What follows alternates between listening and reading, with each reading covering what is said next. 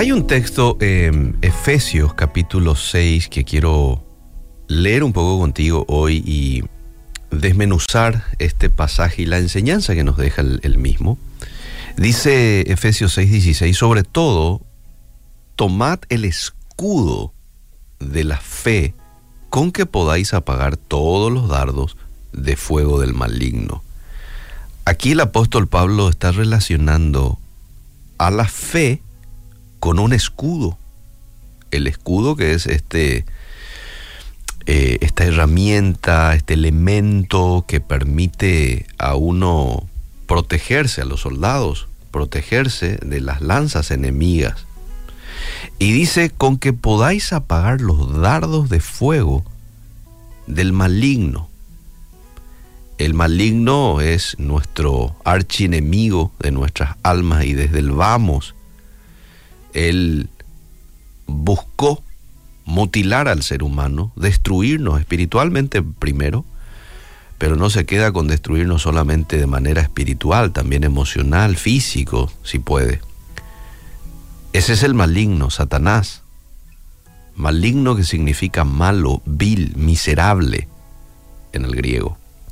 Ahora, el término dardos de fuego, que también aparece allí en el pasaje, este dardos de fuego hace referencia a un arma que utilizaban en aquel tiempo los romanos, en los tiempos de Pablo. Los dardos de fuego eran flechas que tenían las puntas con algodón empapado en brea. Entonces en una batalla, estas flechas eran lanzados con fuego contra el enemigo. De manera que cuando la flecha golpeaba su objetivo, la llama se extendía sobre la ropa y otras superficies inflamables. Entonces, bajo este tipo de ataque, un soldado sin, un soldado romano, sin escudo, estaba en una situación peligrosísima.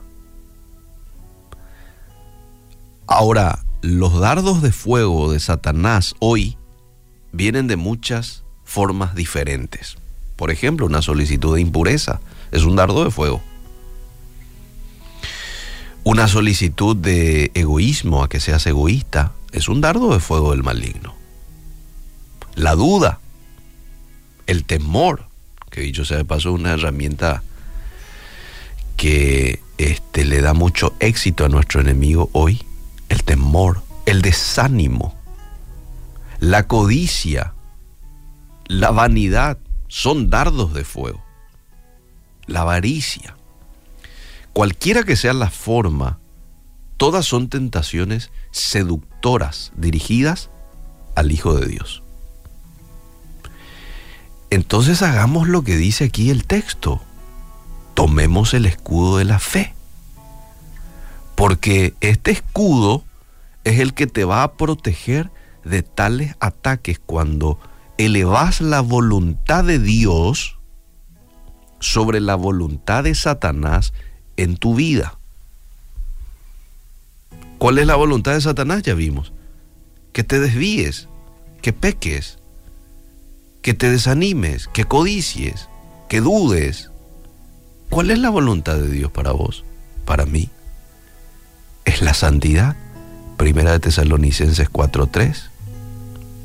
Es que seas lleno del Espíritu Santo.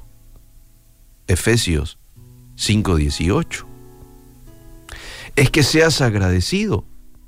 Primera de Tesalonicenses.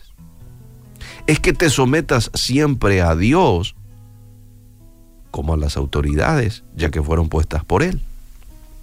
Esa es la voluntad de Dios para vos. Fíjate vos cuando Jesús es tentado por Satanás en el desierto, es interesante la respuesta que le dio.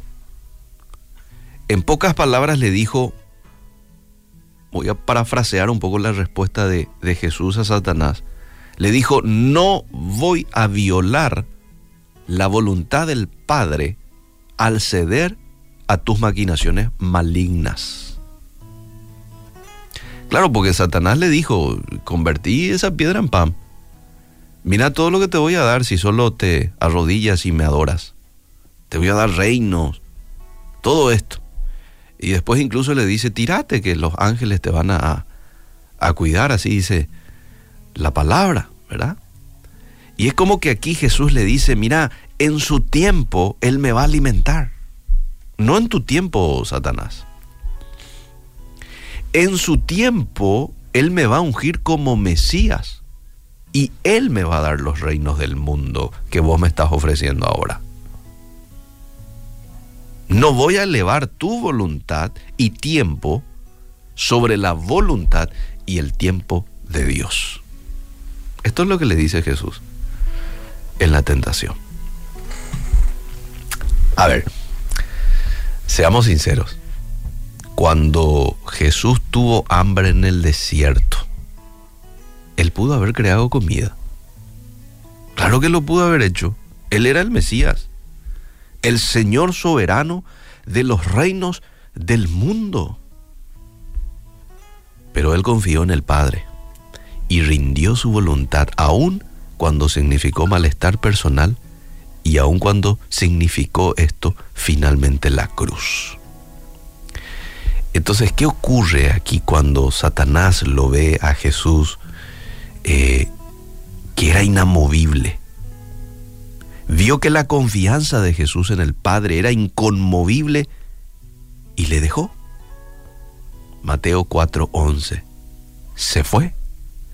Ese es el poder que tiene la fe. Ese es el poder del escudo que nos protege del ataque, de las acechanzas del enemigo que todos los días va lanzando sobre nuestras vidas y sobre nuestras familias. Por eso en esta mañana yo deseo, y más que deseo, pido a Dios en esta mañana que tengas una fortaleza similar a la que tuvo Jesús en tiempos de prueba. Porque sabes qué? Eso va a hacer de que Satanás huya de vos. Si le resistís firme en tu fe. Eso es lo que dice Primera de Pedro 5, 9. Someteos pues a Dios, resistid al diablo con el escudo de la fe, ¿verdad? Y Él huirá de vosotros. Así que hoy agradezcamos a Dios por esta herramienta que Él nos da, fundamental, de protección, el escudo de la fe, y utilicemos. ¿eh? Vivamos en la voluntad de Dios, que es una manera de utilizar la fe que tenemos. Hagamos y busquemos y prioricemos la voluntad de Dios por encima de la voluntad de cualquiera. Y también de nuestro enemigo. Gracias Dios por esta herramienta. Gracias por el escudo de la fe. Ayúdanos a que la fe se pueda acrecentar aún más en nuestras vidas.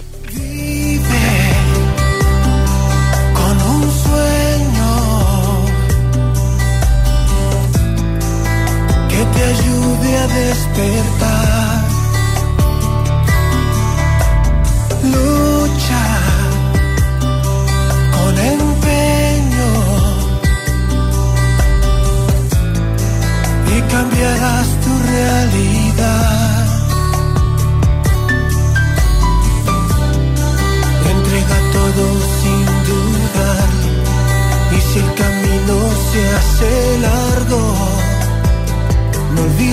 descansa.